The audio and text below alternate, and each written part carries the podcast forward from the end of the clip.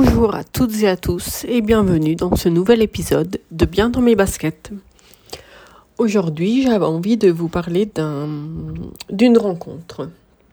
Euh, d'une rencontre. Euh, rencontre, c'est peut-être un grand mot, mais je vais vous expliquer. J'ai eu la chance euh, de rencontrer Annie Ernaux, donc l'autrice française, féministe, icône, prix Nobel, depuis, euh, depuis environ un mois, il me semble. Prix Nobel donc de littérature. Et en fait, elle était invitée au Festival du cinéma de Rome. Donc vous allez me dire, mais c'est une autrice, qu'est-ce qu'elle vient faire à un festival de cinéma? En fait, euh, son fils, qui s'appelle David Ernaud Brio, a hum, sorti un film, plus, oui, c'est un film, mais c'est un film documentaire qui s'appelle Les années Super 8. Euh, et euh, ce film est fait en fait de d'images muettes, sans son, provenant de films de famille qui ont été tournés donc en Super 8 dans les années 70, principalement euh, par euh, le euh, l'ex-mari de Annie Ernaux, le père donc de David Ernaux Et Annie Ernaux prête sa voix à ce film. Elle a écrit des textes pour aller sur les images et euh, elle, euh, c'est elle-même qui, lit ce texte euh, sur le, dans le film. Et donc ils venaient tous les deux, Annie Ernaux et David Ernaux Brio, présenter ce film au Festival de cinéma de Rome. C'était hors compétition. C'était une rencontre ouverte au public parce qu'on a cette chance à Rome que le Festival du cinéma de Rome fasse des rencontres avec des personnalités euh, ouverte au, au public. C'est pas vraiment des masterclass parce que ça a pas vraiment le format d'une masterclass, mais c'est vraiment des rencontres parce que euh, dans dans ce cas-ci, on a vu un film, mais euh, j'étais voir, euh, j'ai déjà participé à une rencontre avec Viola Davis, Sigourney Weaver, Jessica Chastain, sûrement quelqu'un d'autre, mais j'oublie. Et euh, c'était, on n'avait pas vu de film, c'était euh, le format là mm, auquel j'avais participé les années euh, précédentes. c'était une discussion entre le directeur du fil du festival et la personnalité sur sa carrière, en voyant des extraits de ses films et des choses comme ça. Cette fois-ci, par contre, c'était vraiment, on a vu le film, ensuite on a pu, euh, il y avait le, traducteur italien de Annie Ernaux qui était là pour euh, poser des questions, et on a pu, nous aussi, poser des questions. Alors, euh, déjà, pour revenir sur le film, c'était, ça m'a beaucoup plu. C'est très représentatif. Enfin, j'ai l'impression d'avoir vraiment vu un bout de la vie d'une famille euh, avec des enfants nés dans les années 70 en France, euh, euh, en région ou même à un moment en, enfin, en région parisienne. J'ai vraiment eu l'impression de voir des, des petits bouts de vie et de savoir un petit peu plus comment c'était. Euh, c'est très beau parce que les mots de Annie Ernaux sont magnifiques. Sa voix aussi, c'est super émouvant. Euh, il faut savoir que c'était pas prévu pour être quelque chose de public. C'était pendant, enfin ils ont ils ont euh, expliqué que c'était pendant le confinement.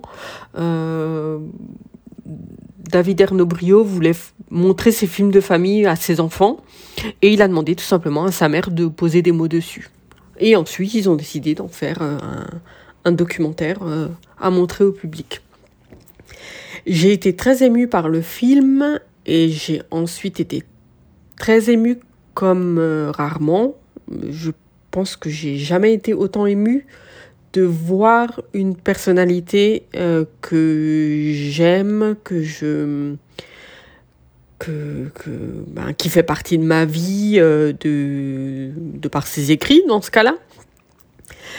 Et euh, c'était très émouvant parce qu'on sentait que elle-même était très émue, que le public présent dans la salle était très ému. Il y a eu une standing ovation qui a duré plusieurs minutes. Euh, vraiment, le public n'arrêtait pas de, d'applaudir et on sentait que c'était en dehors du fait que c'était pour l'œuvre, on sentait que c'était aussi beaucoup pour la présence d'Annie pour tout ce qu'elle représente. Euh, euh, il venait, elle et son fils venaient à peine d'arriver à Rome. Euh, d'ailleurs, elle et il sont arrivés à la fin de la projection. Et on sentait par contre qu'elle était très fatiguée. Il faut savoir que a plus de 80 ans. Hein. Il me semble qu'elle en a 82. Oui, je vérifie. Elle a 82 ans. elle, elle est dans une période, elle vient de recevoir le prix Nobel, donc elle est sûrement dans une période où elle est sollicitée de toutes parts. On la sentait très fatiguée. Euh, j'ai pu par contre lui poser une question, puisque euh, à la fin, ils ont permis à deux ou trois personnes du public de lui poser des questions. Je lui ai demandé s'il y avait un livre d'un auteur ou d'une autrice euh, qu'elle aurait aimé écrire elle-même. Et euh, sa réponse euh, a... Alors, elle m'a dit que je l'ai un petit peu prise au dépourvu. Euh, que là, comme ça, euh, elle a dit qu'il y a tant ans, elle aurait répondu oui, euh, sans hésitation.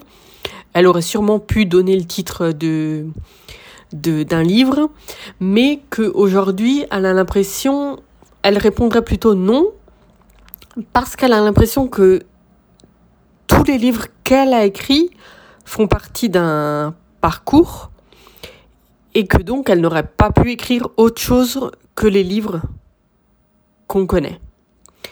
Euh, elle avait fait des exemples aussi. Hein. Elle a dit que j'ai plus les exemples en tête, mais elle a fait plusieurs exemples de livres que quand elle les a lus, elle a sûrement dit oh j'aurais voulu écrire ce livre. Par contre aujourd'hui, elle dit vraiment non parce que j'ai l'impression que mon œuvre est définie et que chaque livre est là pour une raison euh, bien précise. Euh, j'étais très émue de poser ma question.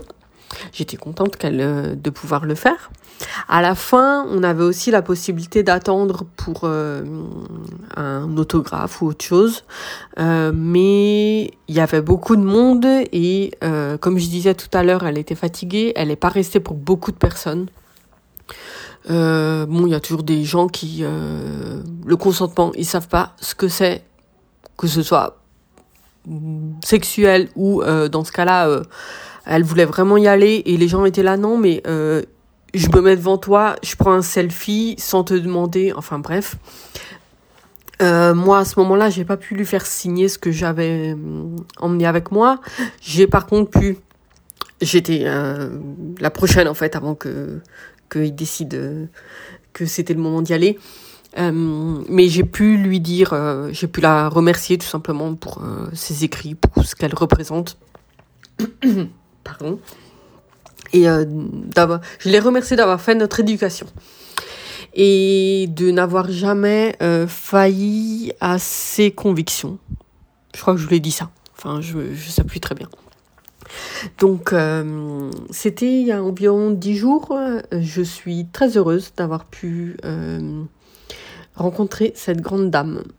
Comme je disais, euh, rencontre, c'est un grand mot sûrement, mais je ne sais pas comment définir ça. Et c'est quelque chose que, qui m'a fait très plaisir et que je... C'est un souvenir que je vais garder précieusement avec moi, mais que j'avais envie de partager aussi avec, euh, avec vous aujourd'hui. J'ai laissé passer un petit peu de temps avant d'en parler, mais j'avais vraiment envie de, de, le faire. Donc euh, c'était un petit épisode pour vous raconter ça. Et, euh, et c'est tout ce que je voulais vous dire aujourd'hui. J'espère que vous allez bien. Si vous voulez m'écrire, vous me retrouvez sur Instagram, Twitter, fr underscore Jess sinon par mail under, euh, fr underscore jess.icloud.com où je suis aussi sur le Discord des streetcasteuses et streetcasters. Je vous dis à très bientôt. Ciao ciao